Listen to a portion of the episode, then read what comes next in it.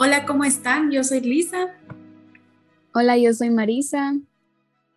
Hola, yo soy Dani y en este episodio hablaremos de cómo preocuparte menos y ocuparte más. Este tema nos lo recomendó nuestra maestra y pues decidimos buscar un poco más acerca de él para darles tips en cómo mejorar esto, ya que muchas veces nos podemos encontrar en situaciones donde la carga académica es mucha y nos aturdimos en pensar en todas las tareas que tenemos en vez de realmente terminarlas. Exactamente, y la improductividad, el estrés y la ansiedad, pues van de la mano a cuanto sentimos que nos preocupa más de lo que debería y cuando dejamos de tomar acción sobre lo que queremos lograr. Y cuando esos logros no llegan o se demoran, suele suceder que entonces tenemos ese sentimiento de fracaso o que creemos que nuestra vida va mal. Esto a veces puede empeorar si sentimos o empezamos a comparar nuestra vida con la de otras o los que suponemos que todo nos va a salir bien, ¿no?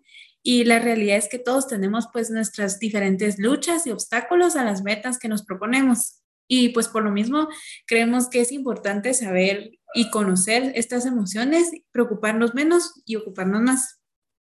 Sí, cabal, a veces vemos las cosas más grandes de lo que son y nos da miedo hacerlas o siquiera intentar, pero que una vez empezamos, ya nos vamos de corrido. Por eso queremos darles algunos tips que les pueden ayudar a tener más control sobre tus, sus metas y objetivos más personales. Entonces, el tip número uno sería saber las cosas que puedes cambiar y las que no puedes cambiar en tu vida. Pensamos que es muy importante que cuando te sientas muy preocupado sobre alguna situación, te tengas a pensar esto pues es necesario que entiendas que hay problemas que no puedes darle soluciones. Y entonces tienes que mentalizarte que esto ya tiene que dejar de ser un problema y se convierte en algo que deberás convivir día a día. Y cuando las cosas tienen solución, tampoco es un problema, es, es una circunstancia pasajera. Entonces, reemplazar la palabra problema por asunto por resolver nos ayuda a mentalizarnos que no todo es problema y quitarnos esta barrera mental y crear prioridades para saber en qué enfocar nuestras acciones.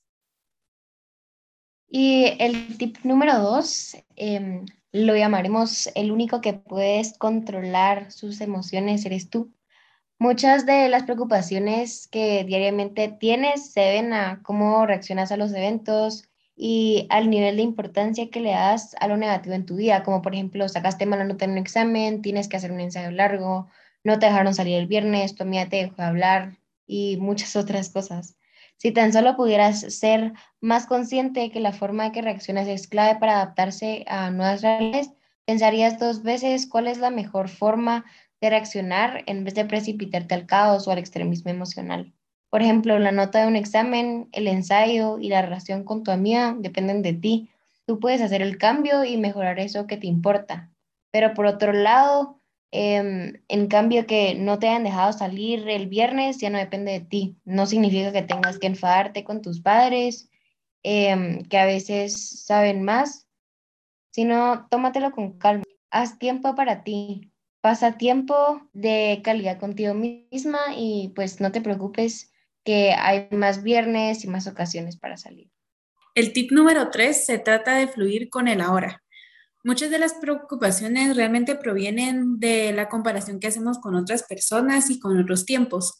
Cuando nos concentramos en el momento presente, no estaremos tan angustiados por el futuro, ni focalizamos en nuestro estado pasado.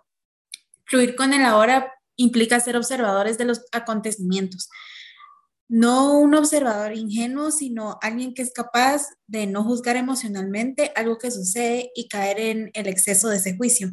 Por ejemplo, lo que sientas que no te ha ido bien en una prueba y ya te anticipas y te preocupas si sacaron la nota, si será suficiente para completar la zona, qué dirán tus papás, etcétera. Pero el estar preocupada te quita tiempo de la hora. Ahora que podrías estar haciendo otras tareas, estudiando para la prueba siguiente o haciendo ejercicio que te puede ayudar a liberar el estrés. Te imaginas mil escenarios que podrían pasar en el futuro por lo que hiciste en el pasado. Entonces, mejor piensa que lo que pasó ya no se puede cambiar.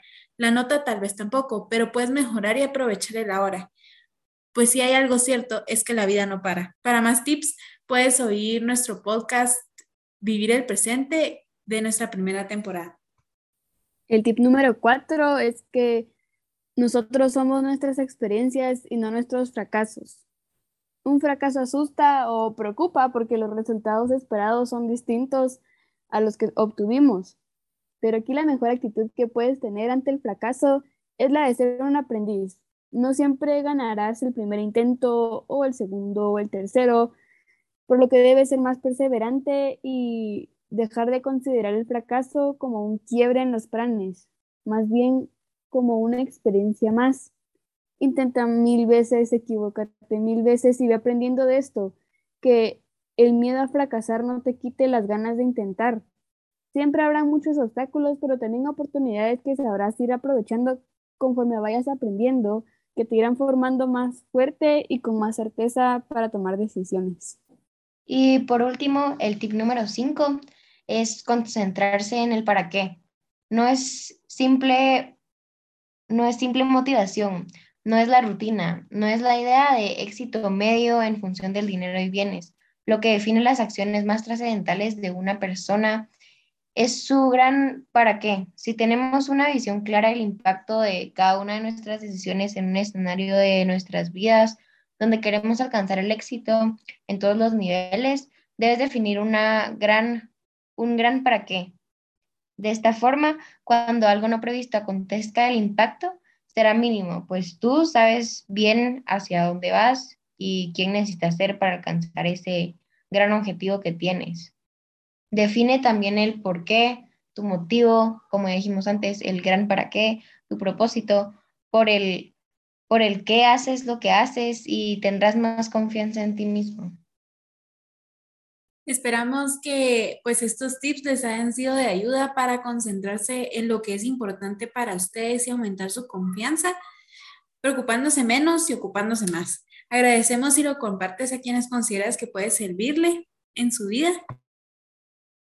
Y pues puedes encontrarnos en Instagram como Mi Crecer de Cada Día, en donde nos puedes dar también eh, ideas, compartir tus experiencias, comentarnos acerca de, qué piensas acerca de los temas y cualquier otra cosa.